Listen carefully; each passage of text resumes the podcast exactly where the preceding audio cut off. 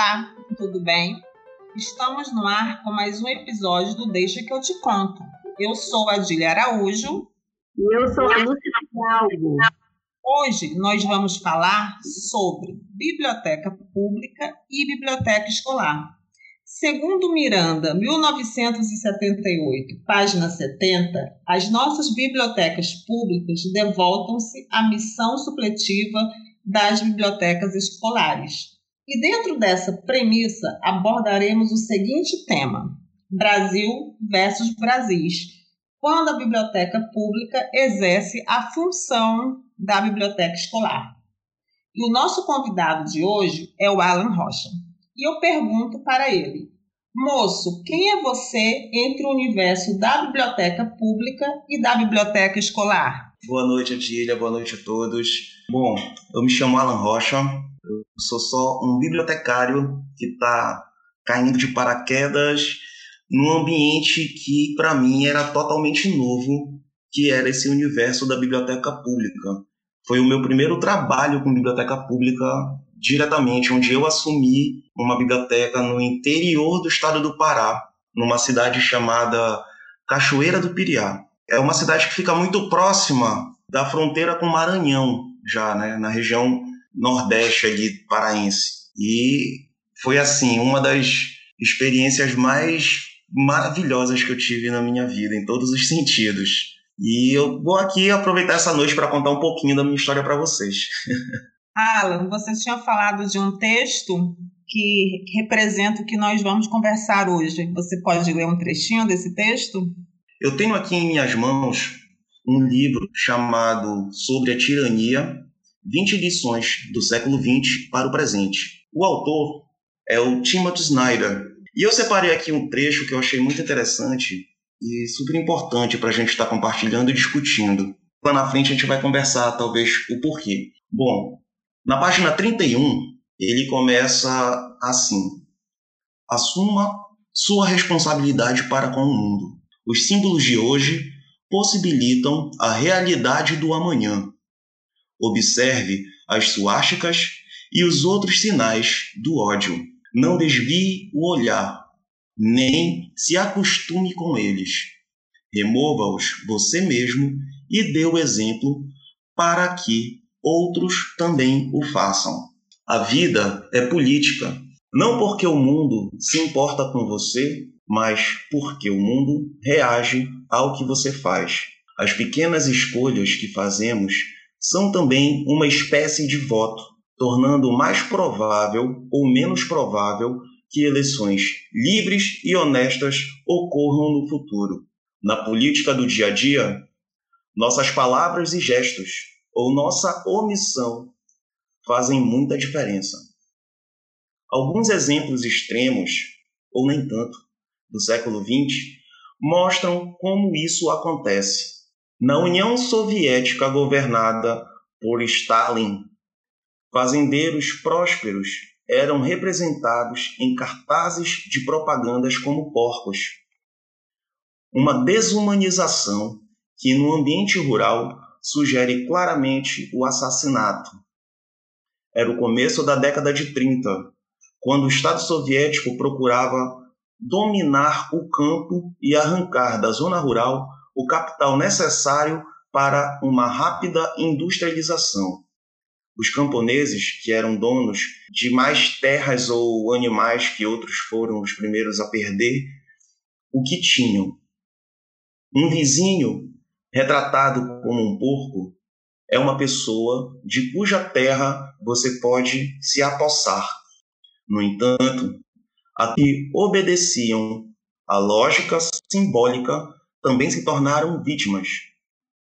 Depois de fazer com que os camponeses mais pobres se voltassem contra os mais ricos, o poder soviético apoderou-se da terra de todos para criar novas fazendas coletivas uma vez completada e a coletivização levou grande parte do campesinato soviético a passar fome.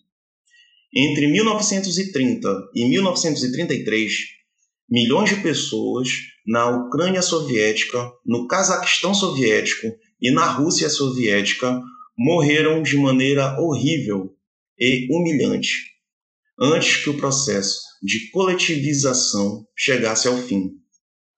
Os cidadãos soviéticos se alimentavam de cadáveres. Em 1933, quando a escassez chegava ao auge na União Soviética, o Partido Nazista ganhou o poder na Alemanha. Na euforia da vitória, os nazistas tentaram organizar um boicote às lojas dos judeus. No começo, a campanha não teve muito sucesso. No entanto, o fato de algumas lojas passarem a ser sinalizadas com palavras como judia ou ariana pintadas a tinta nas janelas ou nas paredes afetou a maneira como os alemães encaravam a economia doméstica. Uma loja marcada como judia não tinha futuro.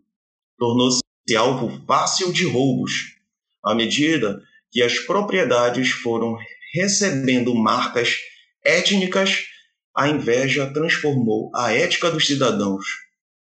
Se as lojas podiam ser judias, o que dizer de outras empresas e propriedades? O desejo de que os judeus desaparecessem, talvez num primeiro momento reprimido, foi crescendo à medida que a cobiça fermentava. Desse modo, os alemães, que caracterizavam algumas lojas como judias, assim como as pessoas que simplesmente assistiam ao que ocorria, participavam de fato do processo de desaparecimento dos judeus. A aceitação das marcas étnicas nas lojas como parte natural da paisagem urbana já se revelava um sinal de leniência em relação a um futuro massacre. É possível que um dia seja oferecida a você a oportunidade de exibir símbolos de filiação. Certifique-se de que esses símbolos incluam seus concidadãos, em vez de excluí-los. Mesmo a história de broches de lapela está longe de ser inocente em 1933, na Alemanha nazista, as pessoas usavam broches pelo sim durante as eleições e o referendo que confirmou o Estado unipartidário. Na Áustria, em 1938, pessoas que antes não eram nazistas passaram a usar broches com suásticas o que poderia parecer um gesto de orgulho pode ser uma fonte de exclusão. Na Europa, das décadas de 1930 e 1940, algumas pessoas decidiram usar suásticas e logo outras foram obrigadas a usar estrelas amarelas. A história tardia do comunismo quando ninguém mais acreditava na revolução, oferece uma última lição sobre símbolos. Até quando os cidadãos estão desanimados e só querem ser deixados em paz? Marcadores públicos ainda podem ser usados como forma de sustentação de um regime tirânico. Quando os comunistas tchecoslovacos ganharam as eleições em 1946, e passaram a reivindicar o poder total depois de um golpe em 1948, muitos cidadãos ficaram eufóricos. Três décadas depois, em 78, o pensador dissidente é, Václav Havel escreveu um ensaio, O Poder dos Sem Poder, para explicar a continuidade de um regime opressivo em cujas metas e ideologia poucos ainda acreditavam. Nessa obra, Ravel narra a parábola de um comerciante que pôs na janela de sua quitanda uma placa em que lia proletariados de todo o mundo univos. Na verdade, o homem não, o homem não endossava o conteúdo dessa citação do Manifesto Comunista, Ele pôs a placa na janela para poder dedicar-se à sua vida diária sem ser perturbado pelas autoridades. Quando todos os demais seguem a mesma lógica, a esfera pública fica coberta de sinais de adesão e a resistência se torna impensável. Nas palavras de Ravel, vimos que o sentido real da placa do quitandeiro não tem nada a ver com o que o texto diz. Ainda assim, o sentido real fica muito claro e compreensível para a maioria das pessoas, pois o código é muito familiar. O quitandeiro declara sua lealdade da única forma como o regime é capaz de ouvir, ou seja, aceitando o ritual, aceitando as aparências como realidade, aceitando as regras do jogo dadas, o que possibilita que o jogo prossiga e que, sobretudo, o jogo exista. E o que acontece, pergunta Avel, se ninguém joga o jogo? Esse texto aqui que eu extraí, ele tem muito a ver com, com a experiência que eu tive na cidade onde eu atuei, na biblioteca pública, e também um pouco do que a gente vivencia hoje em dia. Né? Mas eu vou abrir agora o diálogo para vocês, caso tenham alguma pergunta ou queiram acrescentar alguma coisa. Eu estava olhando aqui essa página para entender um pouquinho mais do trabalho, né? Assim, eu entendi que você fala com várias pessoas, né? Você conversa com várias pessoas e pessoas que falam sobre muitas questões, né? Mas qual é a sua intenção assim com o texto que você acabou de narrar para gente, para a gente começar a iniciar essa conversa? Então, esse texto aqui, ele faz parte de uma observação, uma reflexão que eu fiz acerca do, do período que eu passei por lá. Por quê? Eu trabalhava numa cidade muito pequena, né? Como falei, Cachoeira do Piriá é uma região assim entre o Pará e o Maranhão. Ela fica bem na BR mesmo. É uma cidade muito pequena. Eu não recordo exatamente a quantidade de habitantes, mas são pouquíssimos habitantes. E lá nessa cidade, a realidade é totalmente diferente da gente que vive nos centros urbanos. Por exemplo, eu saí de Belém, nunca havia ouvido falar nessa cidade, Cachoeira do Piriá. Apesar de ser muito próxima, é, de ônibus, é um pouco mais de, de quatro horas e meia de viagem. Mas assim, é uma cidade muito isolada, muito isolada mesmo. E quando a gente chega na cidade, a gente se depara com uma realidade totalmente diferente. Uma realidade onde a maioria das pessoas vivem do comércio ou do que conseguem no trabalho rural. Daí você já tem, já começa a criar uma imagem da cidade. Essas pessoas não têm o acesso à informação como nós temos. Poucas pessoas, isso eu estou falando das pessoas que não têm acesso às ferramentas, não têm acesso à televisão, não têm acesso ao computador, não têm acesso à internet, mal têm acesso ao celular. E quando tem um celular, o sinal de internet nessa cidade ele é tão precário que muitas vezes, muitas das regiões, das áreas da cidade, o sinal não pega, para você ter uma ideia. Então, a mentalidade, a forma como essas pessoas enxergam o mundo é completamente diferente da forma como nós enxergamos. Eles não têm, por exemplo, jornal, que é uma coisa tão simples. O jornal impresso mesmo, esse jornal que chega para a gente todo dia, que a gente encontra na esquina, na banca, ou que baixa pela internet, essas pessoas não têm acesso a, a esse jornal. Eles mal conseguem, pelo menos, eu não sei se mudou agora a realidade. Eu estou em outra cidade agora, em outro estado. Mas enquanto eu estive lá, nem jornal eles tinham acesso. Eu vejo assim que, mesmo sendo próximo, havia uma distância enorme, né? entre Exatamente. a cidade e a capital. E essa distância foi muito provocada também, na minha concepção, por essas faltas, né? Era uma cidade cheia Sim. de faltas, né? E sobrava Sim. Incertezas, dúvidas, e devia sobrar também preconceito, né? Desconfiança, porque quando Exatamente. a chega, a gente não sabe das coisas que, se, que o mundo está tratando, né? E aí me fala uma coisa, como é que foi o papel da biblioteca nessa cidade? É o que eu vou chegar lá.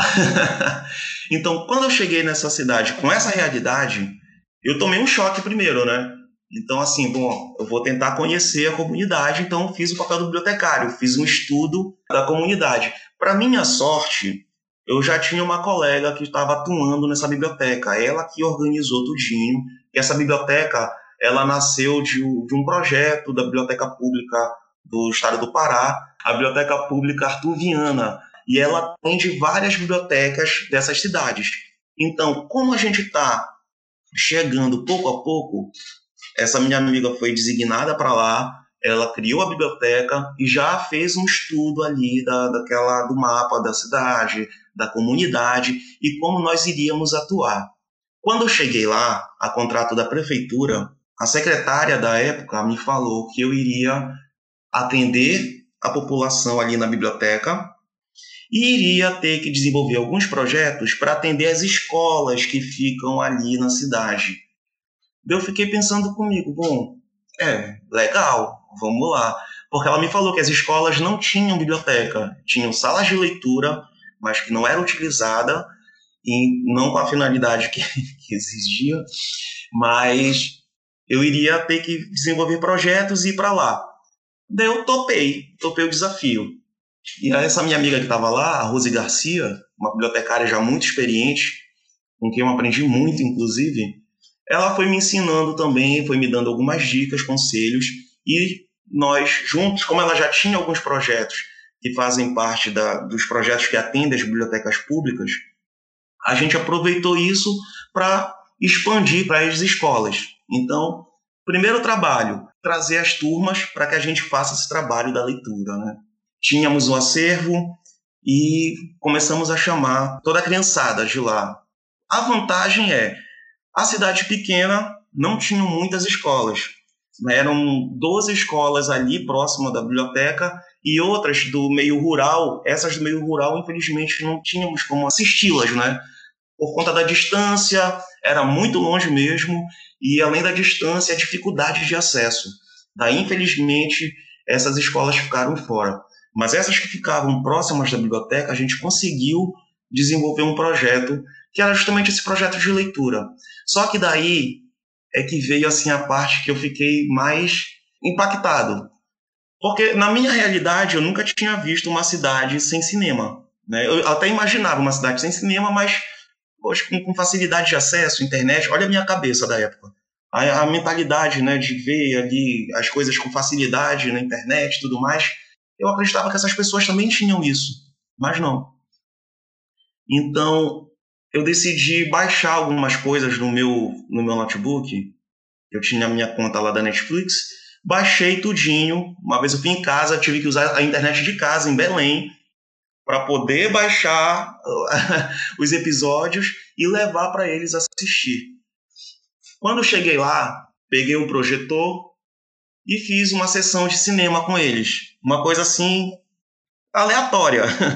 Essa criançada gostou tanto, mas eles nunca tinham visto nada parecido. Imagina, gente, você nunca ter visto um cinema na sua vida e de repente estar tá ali com uma sala com a projeção né, da, da tela, da imagem enorme numa sala. Deu caramba, dá para fazer, né? Só que daí fica aquela questão que todo mundo estava cobrando também, a leitura. Né? Deu, poxa, a gente vai ter que fazer a leitura, mas fazer essa leitura de uma forma prazerosa. Então o que, que eu fiz?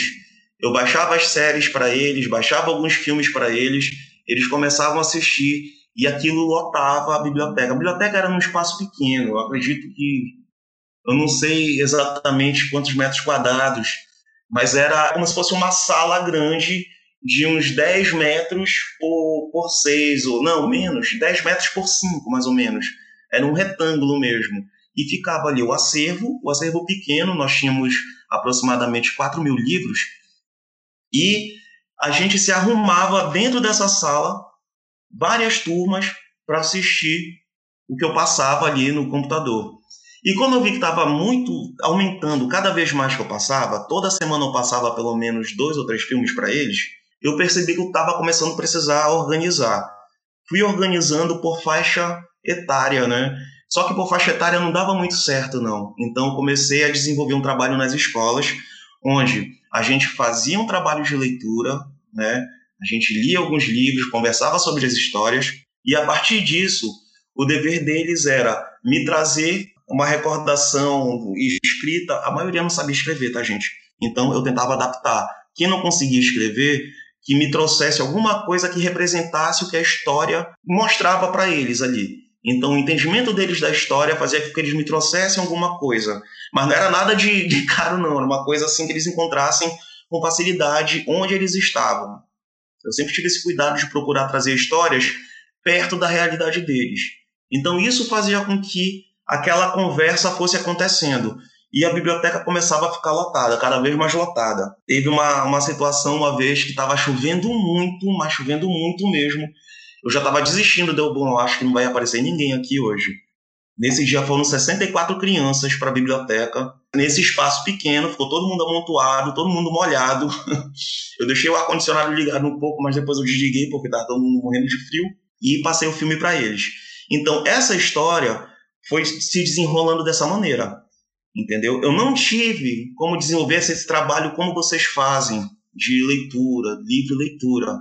Eu fui adaptando dentro dos projetos que nós tínhamos para que eles começassem a frequentar a biblioteca e estimular neles o interesse pela leitura. Então, como era que ia acontecendo? Eu percebi que o cineminha que a gente fazia era o auge para eles, era aquilo que eles mais mas, gostavam. Essa, essa, tua ideia do cinema é maravilhosa, mas o cinema também é um tipo de leitura, né? É um tipo de leitura, sim. A gente tem a ideia Exatamente. de que a leitura está ligada ao livro, mas não, a leitura está ligada ao mundo que nos cerca, né? A Os gêneros é... textuais abordam tudo, né? O filme, a música, sim, gêneros a, textuais, engloba tudo. Né? Exatamente. Então, é uma cidade com muita dificuldade, mas eu já viajei o Brasil praticamente todo, eu conheço cidades bem pequenas, onde um projeto de leitura ganha, quando ela acontece, ele acontece de verdade, ligado à biblioteca principalmente, a biblioteca da escola ou a biblioteca pública, ele ganha uma força na cidade que tudo roda em torno daquilo. Quando tudo roda em torno daquilo. Todo mundo o projeto, né? Então, é muito impressionante. Importante esse trabalho aí que você relata para a gente, a gente vê a dificuldade, né? É, hoje no Brasil tem um, estudo, né, Retratos de, da Leitura no Brasil, que estuda essa questão, é uma pesquisa, né? Todo mundo pode ter acesso a ela, está na internet, e estuda essa formação do leitor e como é que isso acontece no Brasil inteiro, né? E a gente vê casos como o seu, assim, sendo relatado, de que é uma dificuldade imensa, porque as, as pesquisas revelam que a escola, a biblioteca escolar, a biblioteca pública também é fundamental para mais de 70% de crianças, para que elas tenham acesso a essa leitura. E a gente vê que essa não é uma realidade, né? É muita dificuldade. Você relata aí no teu depoimento que tinha criança que não sabia nem ler, né? A dificuldade era maior, mas elas tinham o desejo, né? E isso que é bonito, né? Porque você falou assim, ah, um dia chovia tanto, eu falei, não vai aparecer ninguém. Mas aparece, porque o desejo é maior do que o medo de não chegar, das dificuldades que eles enfrentavam. E é muito legal você falar isso, né? Porque a gente mostra que um pedacinho de coisa que você faz frutifica uma árvore imensa, né? E você saiu de lá por quê? Se alguém continuou esse projeto?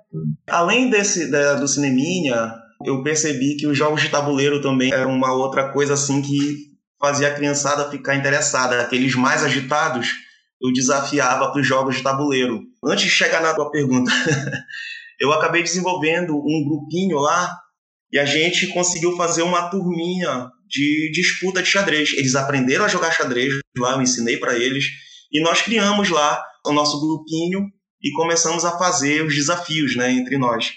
Era muito bacana. E, mas infelizmente eu passei só seis meses nessa cidade, porque é a, a questão financeira infelizmente pesou muito, né? Como era a prefeitura, e a prefeitura às vezes tem dificuldade de pagar. Eu fiquei seis meses trabalhando de graça, sem receber. Então, infelizmente, eu não tive como continuar o trabalho por lá. Mas eu acredito que agora, depois de eu ter, de eu ter saído, eu acho que demorou uns quatro meses para que outro bibliotecário assumisse lá. Eu não sei se foi um bibliotecário ou uma bibliotecária, eu não conheço. mas eu sei que agora já tem outra pessoa lá, não sei como é que tá. Eu tenho contato ainda com algumas pessoas de lá que eles falam, né, que sentem muita falta, que queriam, porque eu não sei como é que a pessoa está tocando. Ela está tocando alguns projetos que ficaram, mas eu não sei como é que está o projeto. Né? Eu não tive mais contato lá, é muito difícil. E a pessoa que está lá, eu acho que é uma pessoa que é, deve ser um bibliotecário recente, recém-formado também, e eu não, não cheguei a conhecer. Ô Alan, sabe uma coisa que me chamou bastante atenção? Você leu o texto e logo quando você começou a falar sobre a cidade, você falou é do comércio, né? E você falou das cidades rurais. Eu me lembrei do texto quando você falou do campesinato, não é isso? Quando você falou também do trabalho. E uma coisa que me chamou bastante atenção em tudo isso aí que você relatou, em todo esse seu depoimento, esse seu relato, é a sua percepção. Eu acho que você foi sensível ao ponto de perceber como se chegar naquela comunidade. E a forma que você viu foi o cinema, né? Você fala que a leitura está muito atrelada aos livros e a gente sabe que a leitura é a leitura de mundo, como Paulo Freire sempre disse, seja a linguagem visual, seja a linguagem verbal, seja a linguagem escrita, né? E quando você falou sobre isso, né, essas duas coisas me chamaram bastante atenção, do comércio, cidades rurais, quer dizer que além dessa cidade que você habita, que é uma cidade pequena, ainda existem lugarejos mais afastados. E isso é, impossibilita que as pessoas tenham mais acesso ainda à informação, ao conhecimento, à leitura de mundo. E eu queria que você falasse aqui para mim, falasse para mim, para a Lúcia, falasse para os nossos ouvintes, quando você chegou, que você se deparou com esse desafio, você não pensou assim, nossa, o que, que eu estou fazendo aqui? Boa pergunta. Eu me dei vontade de voltar no dia seguinte, na verdade. Onde eu morava, a casa que eu aluguei era bem próxima.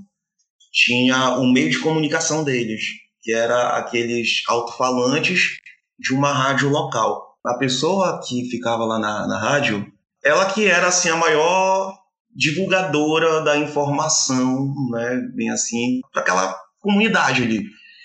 E eu morava bem assim, como se fosse o centro da cidade, como se fosse o coração da cidade, era onde eu estava morando. E ali é dali que partia a informação para todo. Você tá como se fosse uma onda, como você joga uma pedra na, na, água, faz aquela onda, né, que vai espalhando. É exatamente dessa maneira que funciona, funcionava ou funciona ainda ali naquela cidade. Então, como toda cidade de em todo lugar do mundo existe aquele grupo econômico que predomina e o grupo de pessoas que apenas trabalham. E os filhos dessas pessoas que trabalham, né?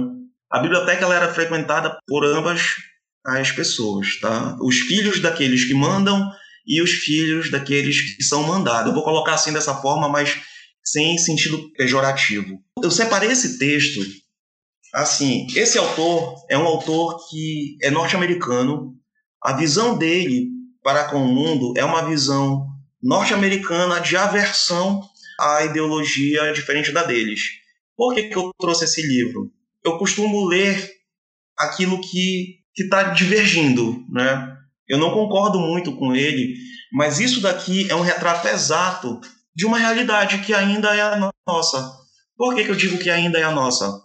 Essas pessoas que estão lá, elas estão vivenciando isso, pelo menos naquele momento. Eles estavam vivenciando justamente isso. Era um conflito ideológico. Só que as pessoas que estavam ali, de certa forma, dominando os meios de comunicação, que era o único meio de comunicação, passavam as informações de acordo com como elas entendiam. Ela não passava o fato, elas passavam a opinião. Você está me entendendo? E isso instigava e insinuava e fazia com que as outras pessoas que estavam ouvindo, que só tinham aquele meio de comunicação, comprassem aquela ideia e tomassem como verdade. Eu fiquei assustado, eu fiquei muito assustado mesmo.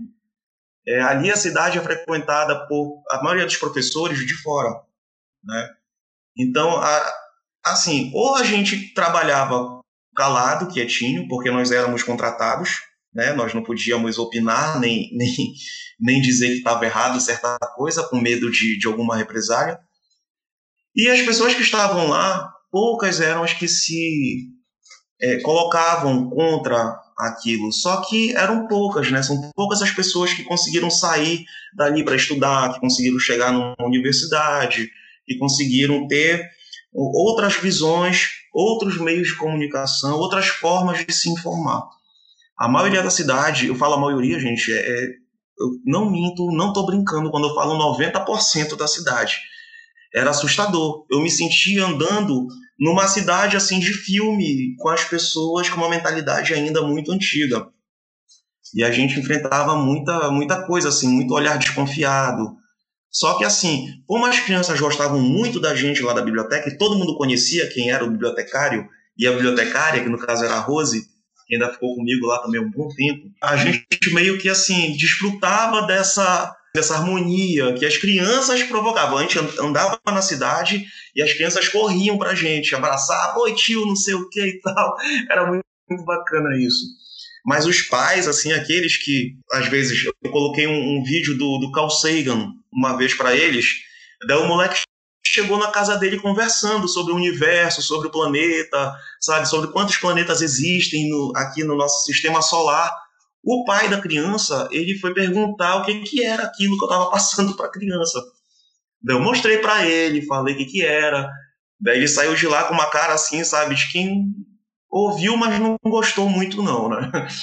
Daí o bom, a gente vai andando ali pisando em ovos, né? Mas foi bem complicado, bem complicado mesmo. Eu não sei se eu te respondi, Andy. Responde para mim. Estou imaginando aqui, porque por incrível que pareça, mesmo no nosso núcleo, existem adultos ainda com esse pensamento. Mas eu acredito que sim, é isso mesmo, entendeu? Assim, assusta, né? Amedronta, porque é como você falou, né? O dominante, né? E o dominado, você tem que sempre estar tá ali no meio termo, né? Para você conseguir fazer as suas coisas, né? Para você poder dar um pouco mais do que você acredita, você não pode estar nem muito lá, nem muito cá. Você tem que estar no meio, né? E essa é uma posição que quem lida com a informação e com o conhecimento conhece muito bem, né? Você respondeu sim, é isso mesmo. Eu imagino os desafios que você sofreu, que você passou e, e que bom que você percebeu, né? E que bom que você conseguiu é, levar, né, um pouco de conhecimento, um pouco de, de diversão mesmo para esses alunos, para essas crianças, mesmo sendo os donos ou os filhos dos donos, enfim, é, e as pessoas que trabalhavam para os donos e seus filhos, mas assim é, são realidades que infelizmente a gente ainda vive, né? Eu fiquei imaginando enquanto você falava que nessa pandemia a gente está tendo muito ensino remoto, né? Tudo está sendo feito muito remotamente. E parece que o nosso país, todo mundo tem acesso à internet.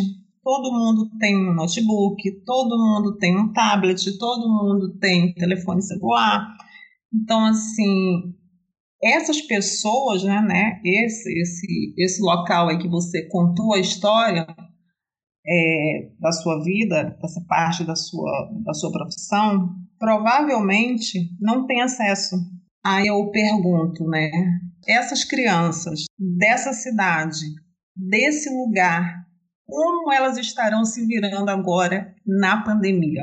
Se na época que você estava lá, presencialmente, você relatou que elas, algumas delas não sabiam nem sequer escrever eu fico imaginando assim agora, né? Porque o nosso país ele a, a desigualdade é tanta que grita, né? E a pandemia veio aí para mostrar isso de uma forma assim abrupta.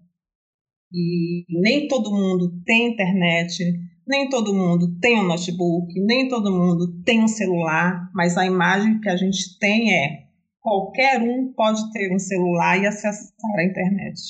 É, e nesse caso que ele retratou aí, Adília, ainda nem a cidade tinha também condição, porque não tinha uh, Wi-Fi tão disponível assim, né?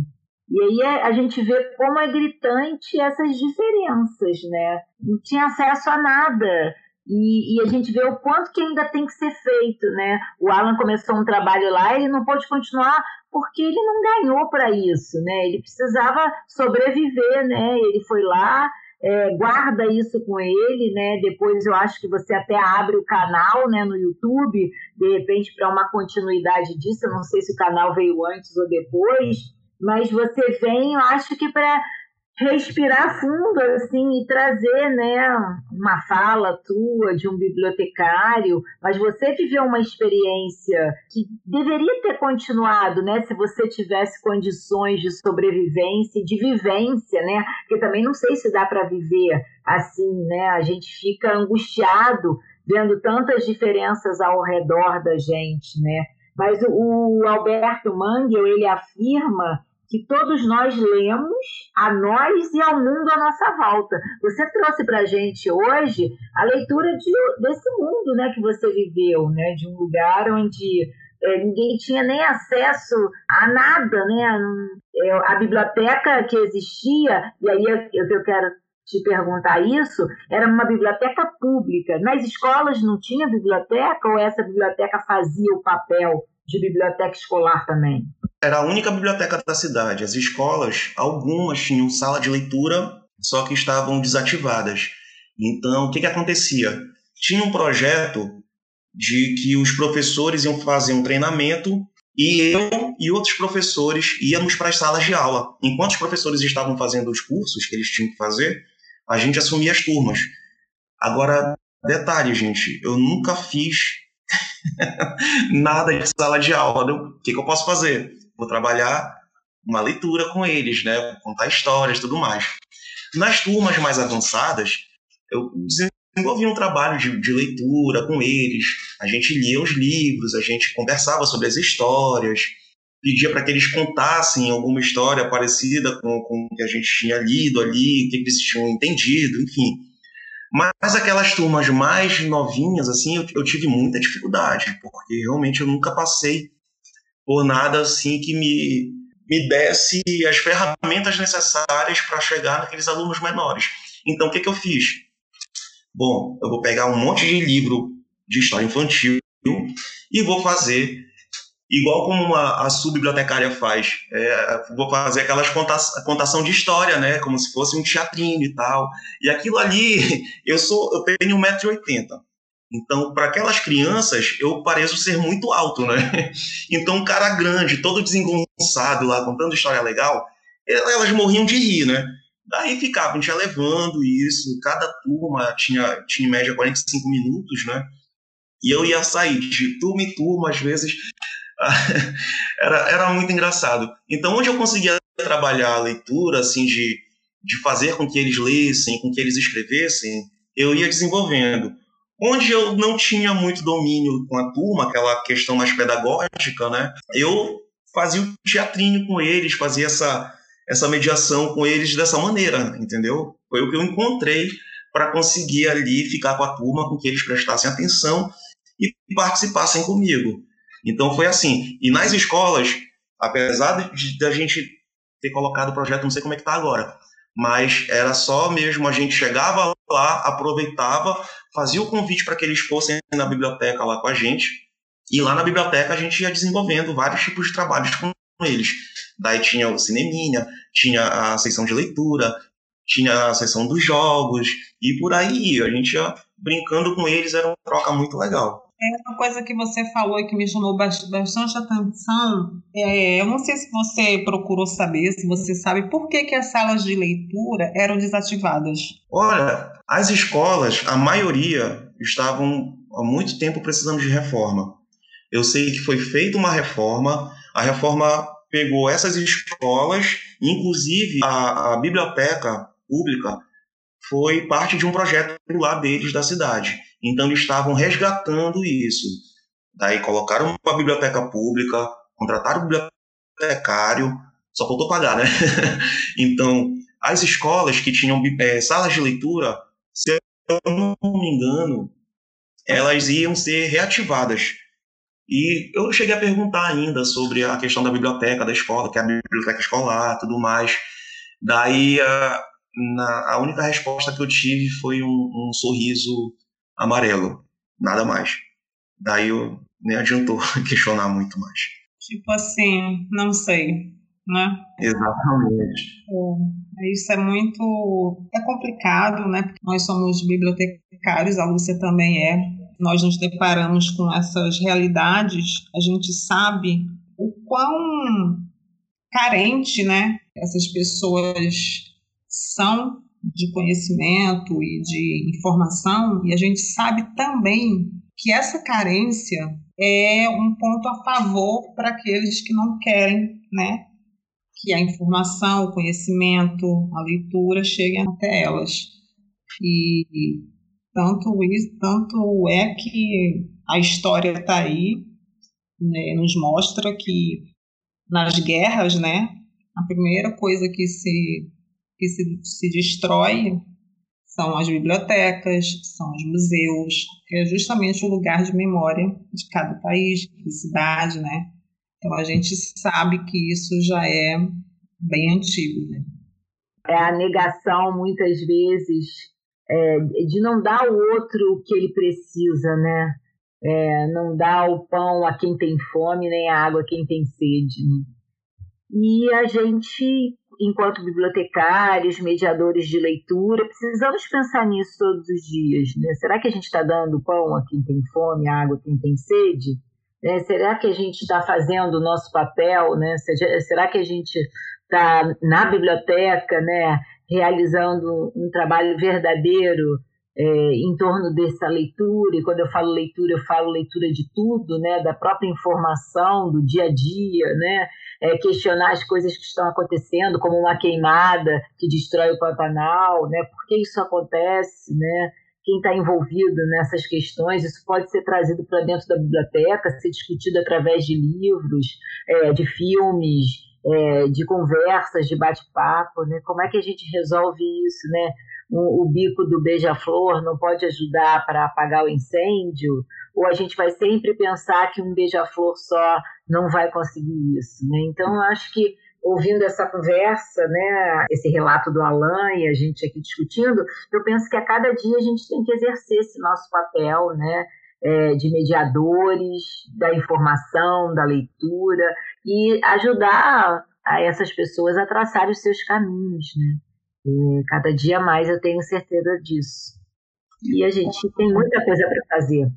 Eu sempre penso, quando eu me deparo com situações assim, eu sempre falo para mim mesma, né? Quanto maior o conhecimento, maior o sofrimento.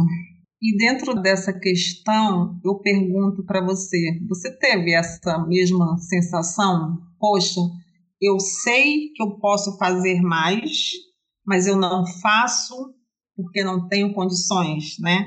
E você, e é isso mesmo, quanto mais conhecimento, mais sofrimento, porque você sabe o que pode fazer, mas alguma coisa está lá te freando o tempo inteiro. Eu queria que você falasse, porque eu me sinto extremamente angustiada quando eu me deparo com isso, né? Eu quero ir, mas tem alguma coisa que fala, você só pode chegar até aqui. Eu queria que você falasse sobre isso.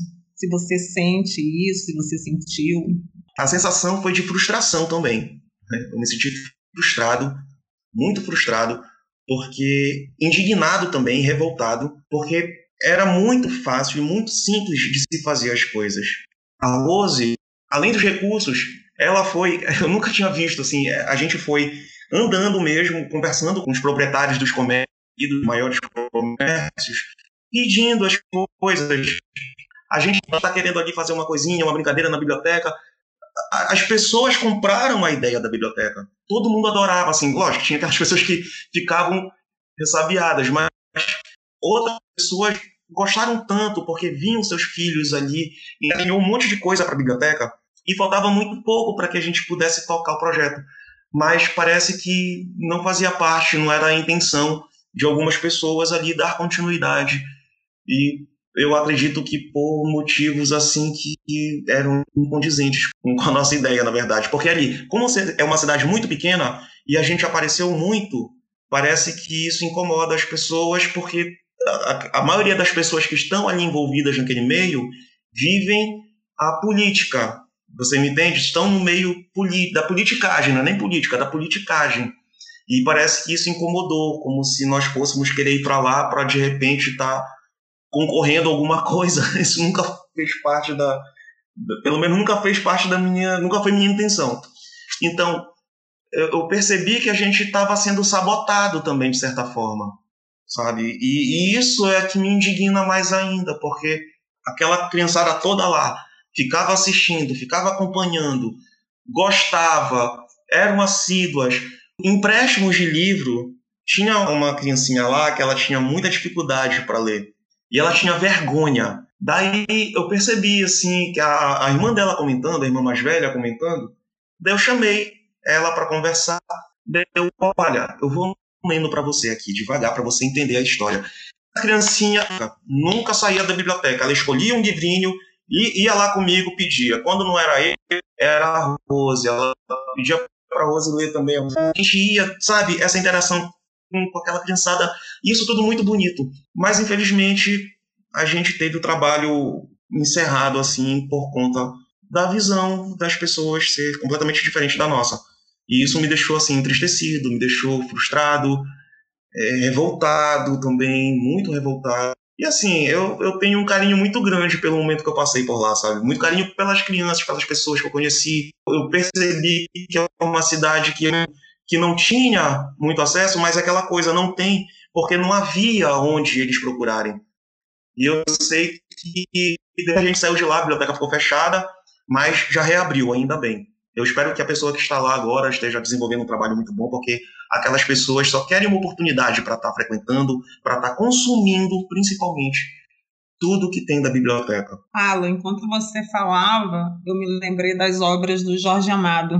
Coronelismo, Domínio. Então, assim, você falando sobre isso tudo aí que você relatou, me veio as obras dele, é, Gabriela Cravo Canela, né? E me veio também Capitães de, de Areia.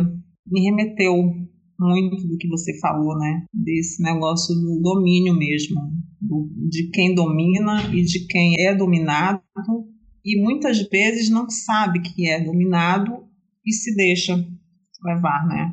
E aquela coisa também que você colocou, que você pontuou muito bem, que a gente acha, né? A gente pensa, a gente tem a utopia que basta querer e fazer, né? Aí a gente se depara com esse relato e a gente vê que as coisas não são assim que é muito difícil. Você não consegue brigar sozinho contra um todo, né? É muito difícil. Mas o que você estava falando, isso tudo me remeteu ao, ao Jorge Amado, na época do do coronelismo. Isso é muito típico, né, ainda. Parece assim, nossa, mas isso foi muito tempo atrás. Não, isso ainda existe, né? Isso ainda é significativo, né? Em cidades assim, como você falou. Não sei o que a Lúcia acha sobre isso, mas me remeteu muito às obras do Jorge Amado. Isso aí mesmo, né? Essa dependência, isso é uma realidade do Brasil ainda gritante. A gente acha que todo mundo tem luz, todo mundo tem uma rede lógica, mas isso não é verdade. A gente às vezes não tem um básico, como é que a gente vai ter isso, né? Enfim, é assim, não me surpreende o relato do Alan, porque eu já vi isso muito acontecer e, tenho certeza que acontece em muitas outras cidades. Se a gente pegar e sair andando por aí, a gente vai descobrir, às vezes, até pertinho da gente, mesmo a gente morando perto de Rio, São Paulo, a gente entrar, embrenhar mesmo, a gente vai ver que ainda existe próximo da gente essa falta, né? Muito grande. Enfim, vale a gente ter olhos de ver e descobrir o que, que a gente pode fazer para mudar essa história, né? Porque ser leitor é, é isso, né? Se sentir comprometido com esse estar no mundo E aí a gente tem que se transformar e ajudar a transformar o outro também. Você teve aquela sensação de dever cumprido depois de tudo isso? Eu não me sinto, não, assim. Eu acho que a minha frustração é justamente por isso. Aquilo tirava eles, mostrou para eles um, uma coisa totalmente diferente do, do que eles tinham como mundo. E eu percebi que uma mensagem de uma das mães falando que as crianças estavam tristes porque a gente não estava mais lá. E eu fiquei assim, caramba, isso mexeu comigo assim de uma maneira muito muito forte, sabe? Porque eu nunca tinha visto nada parecido. É, a gente lê, a gente assiste filme, a gente ouve falar, mas quando a gente vivencia uma coisa é totalmente diferente. Eu fico assim, poxa, o que será que eu poderia ter feito para ter contribuído mais? Entende? É, é frustrante isso. Isso é. Eu não me sinto com dever cumprido, não. Eu acho assim, quando você falou, Alan, do dever cumprido, eu acho que você fez o que cabia a você naquele momento, dentro das possibilidades, dentro do que lhe permitiram fazer, né? E a gente sabe que as pessoas têm essa ideia da nossa profissão. Aliás, né, a maioria nem sabe que bibliotecário é uma profissão, né? Bíblia o quê? A gente mais escuta.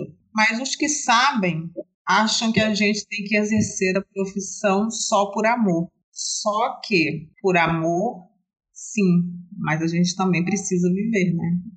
Então, assim, eu acho que você cumpriu sim o seu dever, eu acho que você fez o que lhe cabia, teve coragem, teve peito para isso. E eu acho assim, cada vez que eu escuto um relato assim como o seu, eu me orgulho cada vez mais de ser bibliotecária, porque eu vejo cada vez mais que a biblioteconomia é amor e luta mesmo, no sentido mesmo real ali da palavra.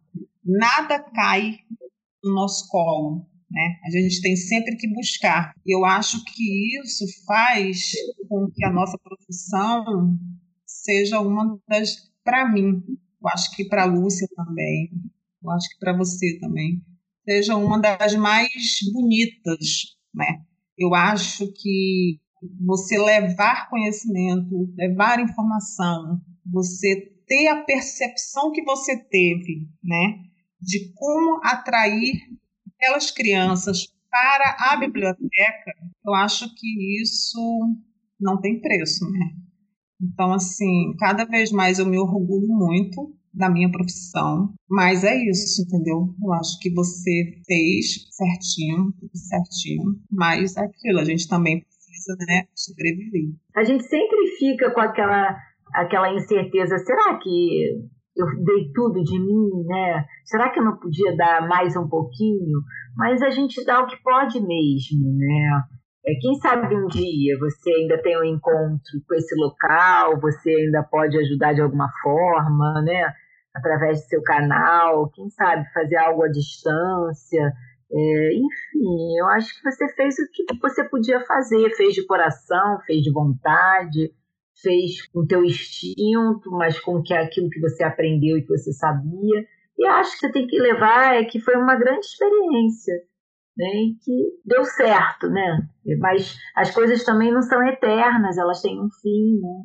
Talvez fosse preciso você sair para alguém entrar e, e de repente dar ou não continuidade, mas você hoje está dando vida a esse local, a esse trabalho, porque você está contando aqui para as pessoas, né?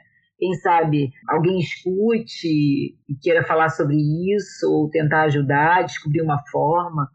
Enfim, eu acho que é isso. Você fez o seu papel, sim, do jeito que você pôde.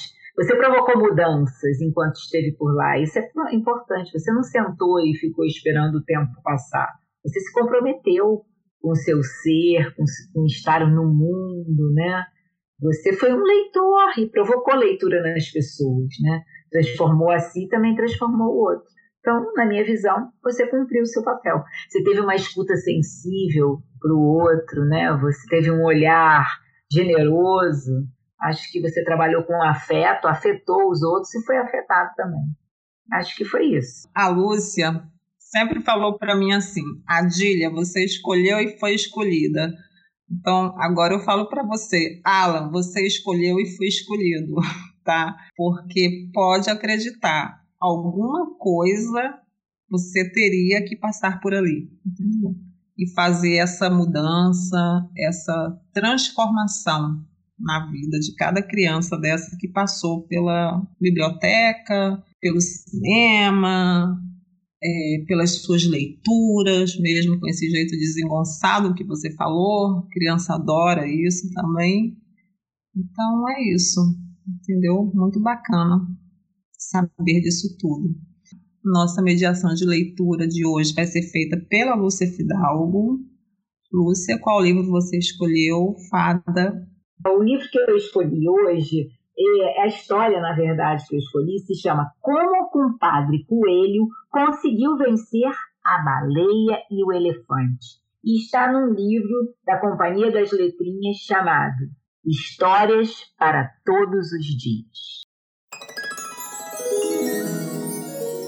Um dia, o compadre Coelho estava brincando de dar pulos na areia. Opa, opa, opa! Quando viu o elefante e a baleia batendo papo. O padre Coelho se escondeu atrás de uma moita e ficou só escutando. Os dois estavam trocando elogios. Ah, compadre elefante, disse a baleia. Dos animais que vivem na terra, o senhor é o mais forte. E dos que vivem no mar, o mais forte sou eu. Bem que a gente podia montar uma sociedade. O que, que o senhor acha? Juntos podíamos governar todos os animais do mundo.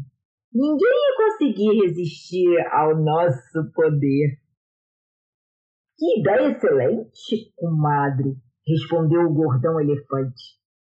Mas o compadre coelho não estava com a menor vontade de ser governado por eles dois. Saiu dali e foi buscar uma corda bem grossa, bem comprida. Depois pegou seu tambor grandão e escondeu no meio das moitas. Aí foi até a praia, andou, andou, até encontrar a baleia. Com mais baleia, disse ele. A senhora que é tão forte, não quer me fazer um favorzinho, não? Minha vaca atolou na lama a uns três quilômetros daqui. Eu não estou conseguindo tirar a coitada de lá. Mas a senhora que é tão forte, tão gentil, é com certeza vai conseguir. A baleia ficou toda vaidosa, um elogio que nem precisou pensar para dizer que ia fazer o favor ao coelho. Então, disse o compadre coelho, vou amarrar uma ponta dessa corda na tua cauda. Depois vou amarrar outra ponta no pescoço da vaca. E quando tudo tiver pronto, prontinho, bato o tambor para avisar. Aí a senhora puxa com toda a força, porque minha vaca está muito atolada na lama. Claro, disse a baleia. Eu tiro sua vaca de lá, nem que seja é, tirando ela até os chifres. O compadre coelho amarrou a corda na cauda da baleia e, dando seus pulinhos, upa, upa, upa, lá se foi procurar o elefante. Ah, por favor, fortíssimo, esplendoroso, maravilhoso compadre elefante, disse o coelho quando encontrou. Será que o senhor podia me fazer um favorzinho? O que, é que você quer? Ah, minha vaca atolou na lama a uns três quilômetros daqui. Eu não estou conseguindo tirar a coitada de lá. É, mas lógico, né, que o senhor que é forte, maravilhoso, esplendoroso, isso é brincadeira de criança. O senhor é tão bonzinho. Claro, disse o elefante com um ar de grande coisa. Então vamos fazer o seguinte, seu elefante, disse o compadre coelho. Vou amarrar uma ponta dessa corda comprida na sua tromba e a outra no pescoço da minha vaca. E quando tudo ficar pronto, aviso batendo o tambor. Pode ser? Aí o senhor puxa com toda a sua força. Pode ir, disse o elefante. Mesmo que ela seja do tamanho de vinte touros, eu tiro sua vaca de lá. Ah, com certeza, disse compadre Coelho. Mas não puxa com muita força no começo, não, tá? Me amarrou bem a corda na tromba do elefante. Depois foi correndo se esconder no meio das moitas. O compadre Coelho começou a bater o tambor. A baleia começou a puxar, o elefante começou a puxar e a corda ficou bem esticadinha. Nossa, essa vaca é tremendamente pesada, pensou o elefante, mas já dou um jeito nela. Dizendo isso, firmou as patas numa árvore e deu um tronco enorme. Que situação, disse a baleia. Essa vaca deve estar no centro da terra. E deu uma enorme puxada. Cada um puxava de um lado, mas em pouco tempo a baleia percebeu que estava sendo rebocada para a terra. É que toda vez que o elefante puxava a corda, dava uma volta com ela ao redor da tromba. A baleia ficou tão irritada que mergulhou de cabeça e nadou bem para o fundo do mar. De repente, as patas do elefante não encostavam mais no chão. Assim, ele foi derrapando, derrapando até a beira do mar. Estava totalmente enfurecido e deu um tronco tão forte que içou a baleia para fora d'água. Quem está me puxando? berrou a baleia. Quem está me puxando? urrou o elefante. E cada um viu o outro com a corda enrolada no corpo. Vou lhe ensinar a brincar de vaca, gritou o elefante. E vou lhe ensinar a gozar com a minha cara, berrou a baleia. Os dois começaram outra vez a puxar, mas de repente a corda arrebentou. A baleia despancou no mar com um grande e o elefante caiu de costas com as quatro patas para cima. A baleia e o elefante ficaram tão envergonhados que nunca mais quiseram falar um com o outro. Seu belo projeto de dominar o mundo deu em nada. E o culpado coelho, ah, esse sim, ri dessa história até hoje. Já pensou se nós dominássemos o mundo? Muito bom, Lúcio, maravilhoso. Alan, eu queria que você desse a indicação de dois livros, né? O livro de cabeceira, o livro que você que marcou sua vida, falasse o porquê dessa escolha. Tá bom. É, primeiro livro, eu vou indicar um livro de poesia. Por quê? Eu acho que a poesia ela precisa fazer parte do nosso dia a dia. Eu acho que é muito bonito quando a gente começa a ler poesia. Principalmente quando a gente começa a se identificar na poesia, quando a gente começa a se ver na poesia. Mas eu acho que o mais bacana é quando a gente começa a se imaginar na poesia. E por isso, eu vou fazer a indicação de um livro chamado Madalena Madalena. É o livro de uma autora chamada Natália Cruz. Ela tem umas poesias assim bem é, é muito peculiar a forma como ela escreve. Eu, eu não conseguiria definir, porque eu acredito que eu não tenho essa esse know-how para definir, mas é muito bacana ler as poesias da Natália.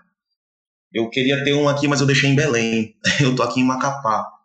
E o outro livro é esse que eu acabei de ler para vocês. Eu li a página 31 a 36 do Timothy Snyder. Por quê? Eu acho que é muito importante a gente observar a história, mas principalmente a gente não pode tomar tudo como verdade. E é importante a gente procurar entender a perspectiva daquele autor. Por exemplo, o, o Schneider aqui, ele é um cara que defende uma ideologia oposta àquilo que eles têm como comunismo, né?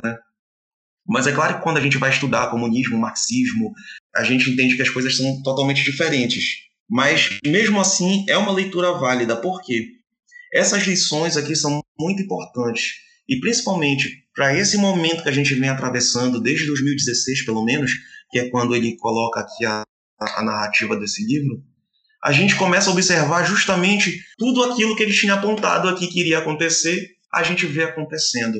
É incrível, é você ler aqui o livro e você vai pensar assim, poxa, esse cara estava assistindo jornal ontem, só pode. É, é um livro que eu indico para todo mundo. Sobre tirania, 20 lições do século XX para o presente.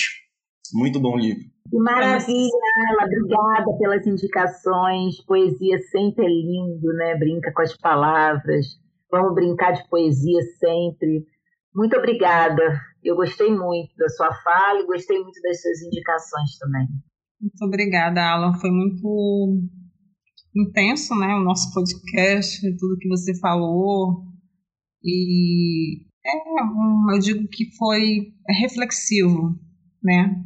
Reflexivo, é, relações de poder, reflexivo, que você retira e dar para o outro, né? São muitos pontos de, de reflexão. Então, assim, gratidão por você ter aceito o nosso convite, tá? Foi muito bom mesmo. E é isso, gente. Termino aqui nosso podcast. Escutem, reflitam e a gente se vê no próximo episódio.